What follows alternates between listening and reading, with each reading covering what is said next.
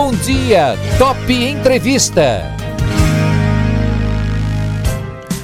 Hoje vamos bater o nosso papo aqui com deputada estadual Valéria Bolsonaro, que já está na linha. E, aliás, um dos assuntos que a gente vai tratar aqui no Bom Dia Top é justamente um dos projetos que a deputada está, está encabeçando aí e tudo mais, que é justamente falando aí sobre ah, o pedido de impeachment do João Dória e ela já está na linha, é a deputada que é da região de Campinas.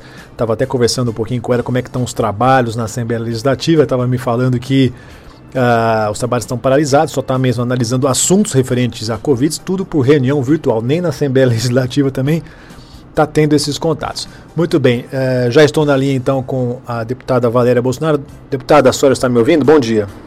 Bom dia, bom dia a todos. Estou ouvindo perfeitamente. Está tudo certo, graças a Deus. Mais uma vez, obrigado, viu, por atender o nosso convite, falar com a gente. Eu queria que a senhora explicasse, né, é, o, o, que, que é esse pedido de impeachment que foi protocolado na semana passada, se eu não me engano, é isso, né, dia 22 isso. de abril. O, o que, que motivou esse pedido aí do impeachment do governador João Dória? Então, uh, o que está acontecendo, né? Nós começamos a receber, eu mais o deputado Gil Diniz, o deputado Douglas Garcia, Major Meca e Frederico Dasla.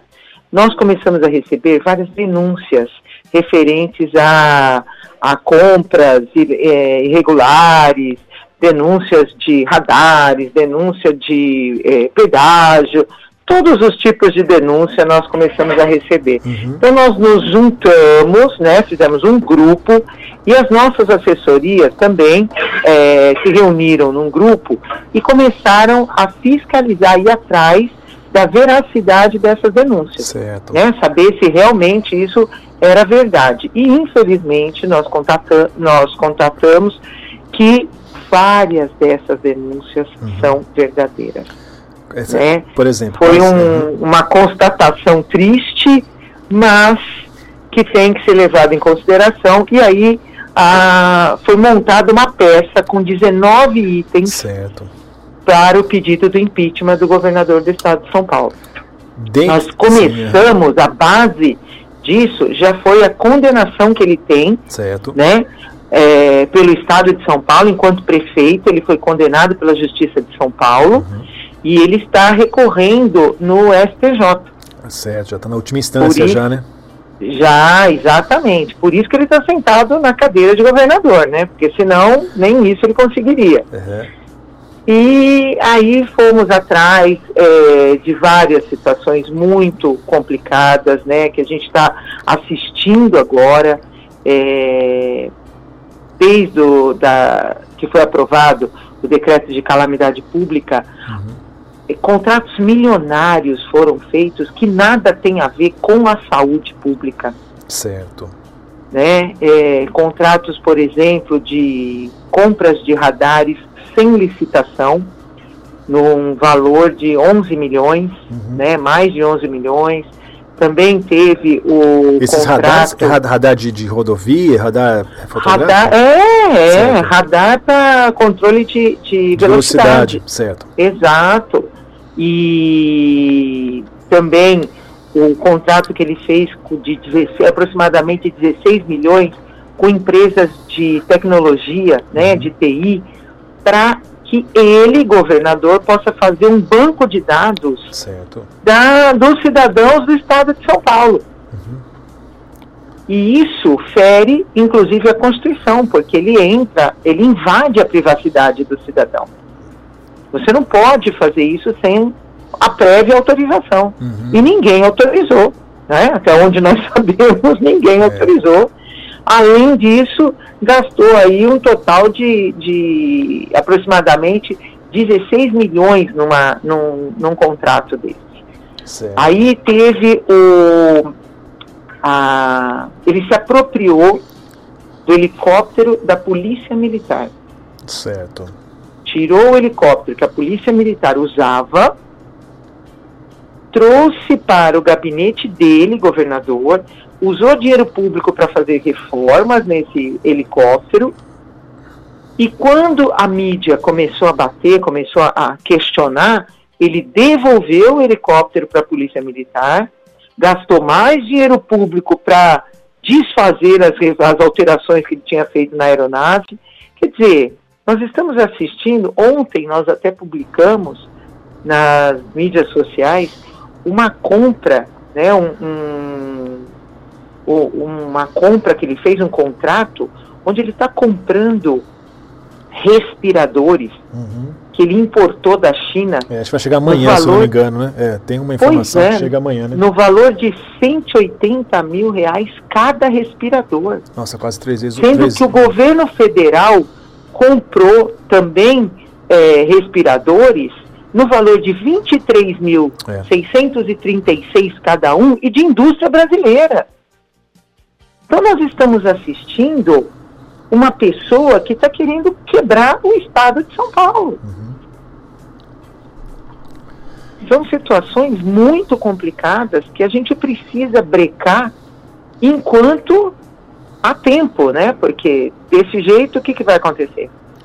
É, porque a economia mesmo já está bastante complicada, né? As informações aí do ministro Paulo Guedes já está vendo aí o PIB crescimento quase zero, né?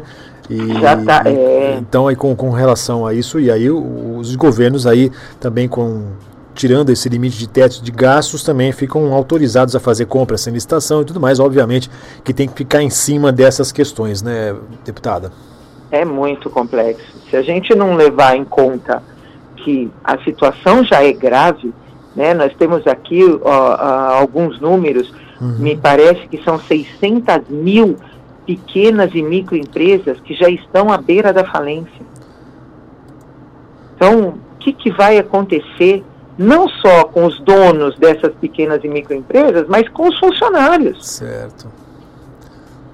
E aí o governador, como ele não precisa responder à licitação, como ele não precisa é, ficar sob a lei de responsabilidade é. fiscal, ele gasta o dinheiro da população de São Paulo né, no dinheiro público do Estado de São Paulo, de uma forma irresponsável.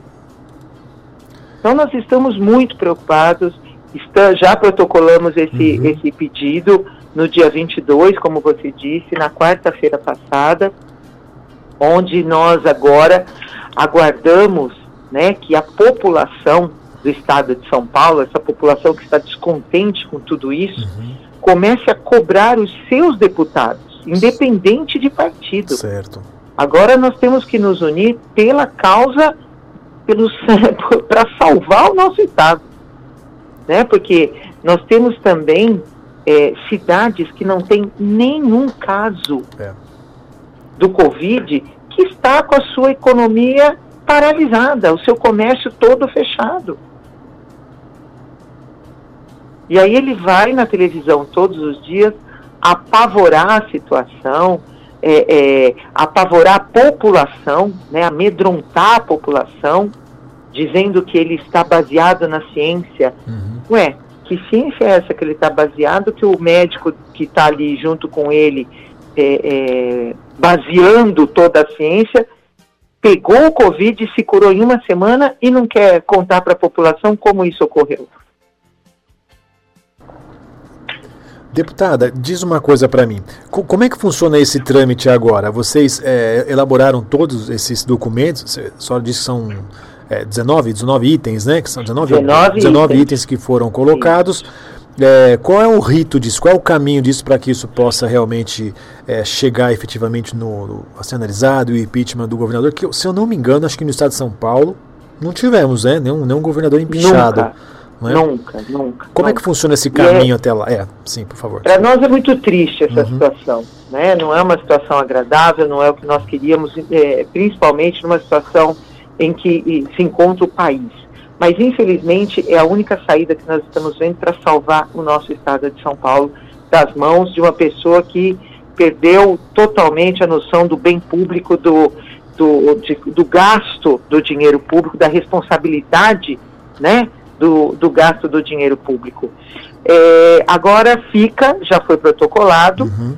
fica nas mãos do presidente da Assembleia Legislativa, certo. o deputado Cauê Macris, e infelizmente ele não tem prazo, ele não tem absolutamente nada certo. que o obrigue a pautar o impeachment. Certo. O que, por isso que nós falamos agora, mais do que nunca. Agora, a população é que tem o seu papel de pressionar os seus deputados, seja ele de que partido for, para que esses deputados estaduais dentro da Assembleia Legislativa possam se unir, né? possam chegar é, é, ao nosso grupo e fortalecer esse grupo para que nós possamos então pressionar o deputado Cauê Macris, que é o presidente da uhum. casa, para ele pautar e aí a gente seguir os trâmites todos para poder fazer a votação desse pedido de impeachment.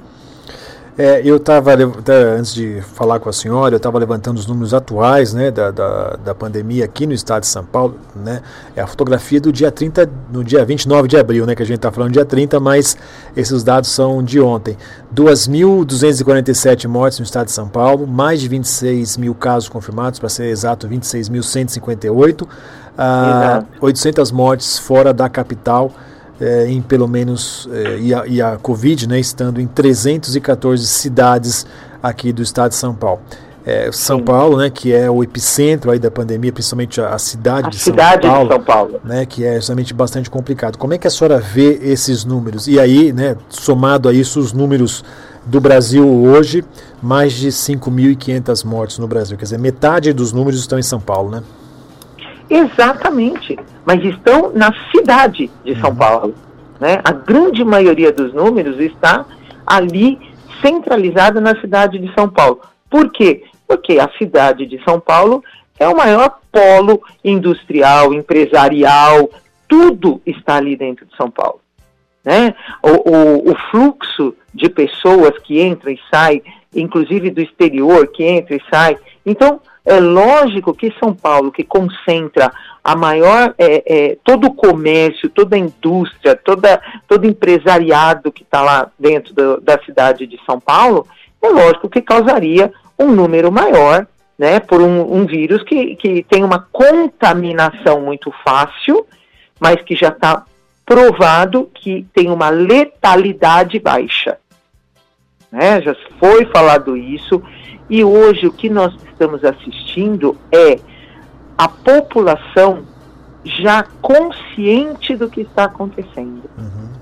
Nós assistimos aí as pessoas indo nos, nos supermercados, nas farmácias, né, nos comércios é, que, que, ainda estão abertos, né, que são os de, de é, essenciais, os, o, o, os classificados como essenciais, as pessoas estão de máscara, os próprios estabelecimentos estão colocando funcionários na porta para controlar o número de pessoas dentro do estabelecimento, funcionários que já estão com o álcool gel na mão para que a pessoa, na hora que for entrar no estabelecimento, já faça a higienização da mão. Uhum. Então, nós temos hoje uma conscientização da população que nos ajuda né, a, a, a mostrar que pode ter uma forma de começarmos a voltar aos nossos trabalhos, às nossas é, funções, né? a economia pode voltar a, a, a funcionar de forma gradual, né? Uhum. né? Vamos começar de forma gradual. Nós temos aqui um, um estudo feito até pela Fiesp, mostrando que é possível né, e classificando as, as, o que são essenciais, o, o segundo escalão de, de essencialidade, e assim vai abrindo. E devagar nós podemos abrir, voltar a, a, a, ao nosso estado normal em 45 dias, dois meses, uhum. mas que se tenha um plano para começar a fazer isso. O que nós não podemos é ficar parados. O que mais me assusta e o que mais me deixa indignada é que de todos esses números que você me falou, você percebeu que você não me falou em nenhum momento o número de recuperados, de pessoas curadas? Não tem, exatamente. O governador do estado de São Paulo, todo dia, ele vai à televisão, ele fala dos números dos casos, os números de óbitos e não fala o número de pessoas recuperadas, pessoas que já tiveram a, a, a doença e se recuperar. Por que, que ele não fala? Porque a taxa está aproximadamente em 50%. Uhum. Então a gente vê que tem um, um trabalho para quê? Para deixar a população em pânico. Ou seja, começa aí a gente assistir uma queda de braço, né? Uma queda de braço que está muito explícita do governo do estado de São Paulo com o governo federal. É, as acusações são muito contundentes, né? Ontem mesmo o presidente Jair Bolsonaro fez duras críticas ao governador do estado, o governador do estado retrucou né, essas, essas, essas críticas. Uh, até aqui no meu comentário, a gente tem blocos né, das notícias nacionais. Eu disse que, na verdade, o momento seria de união, né? E, na verdade, a gente está assistindo, infelizmente, como pano de fundo dessa história da, da, da, pandemia, da morte das pessoas, uma briga, uma, uma briga política que, infelizmente, é muito Exatamente. triste mesmo, né? É muito, muito triste.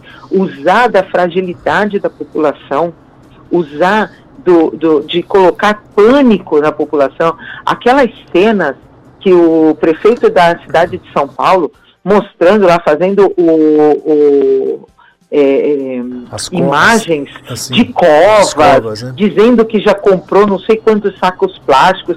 Quer dizer, o que, que é isso? Explica para mim que ciência é essa, né? Não é isso que nós estamos assistindo. Não é isso que a população precisa. A população precisa de esperança, de saber que ela pode se curar sim. Porque hoje no estado de São Paulo, as pessoas têm medo de pegar o, o, o vírus porque tem a certeza que vai morrer. Uhum. E isso não é verdade. Isso é um absurdo. Agora, o que me, é, me deixou muito. É, é, indignada com a fala ontem do governador do estado, quando ele terminou, ele estava terminando a fala dele, ele foi atacar o, o nosso presidente, uhum. ele convidando o presidente a vir no, no, a São Paulo e entrar nos hospitais. Muito interessante. A semana passada, um deputado estadual foi proibido, proibido pelo governo do estado de entrar dentro do, do hospital de campanha do Pacaembu. Uhum. Ele não está deixando. Ele não permite que nós, deputados estaduais eleitos para fiscalizar o trabalho do governo do estado, possamos exercer o nosso trabalho. Então, olha a que ponto nós chegamos dentro do estado de São Paulo. Eu não vejo outro adjetivo a não ser ditadura. Porque se nós, que também fomos eleitos, não podemos, estamos sendo impedidos pelo governador do estado de exercer a nossa função, o que, que é isso? Então, assim, estamos num, numa situação muito delicada, muito delicada. Perfeito. Deputada, nosso tempo aqui chegou ao fim. Eu queria agradecer imensamente, viu, a sua atenção, explicar aí esses detalhes, né, quais são os motivos ah, que, que estão é, baseados a esse processo de impeachment, o caminho que vai ser e a preocupação, né, com, com os rumos que isso vai dar uh, com essa situação aqui no estado de São Paulo, viu? Qual o seu recado aqui para a nossa população aqui para o Centro-Oeste Paulista? Olha, eu quero agradecer a vocês, Top FM, pela oportunidade. Eu gostaria de mandar um abraço especial para dois grandes amigos, o Luiz Carlos Vale uhum. e o Paulo de Tarso. Gostaria também de deixar para a população uma mensagem de esperança. Sabe, nós temos aí o Covid, é simplesmente um vírus que a, a, a medicina ainda não conhecia. Mas como nós já estamos observando, não é um bicho de sete cabeças, como o governador do estado está falando. Nós temos uma taxa de aproximadamente 50% de pessoas que são contaminadas e que, como o médico do governador do estado lá, se recupera e está vivendo normalmente. Então, nós temos sim um, um, respaldo muito grande do governo federal que está preocupado.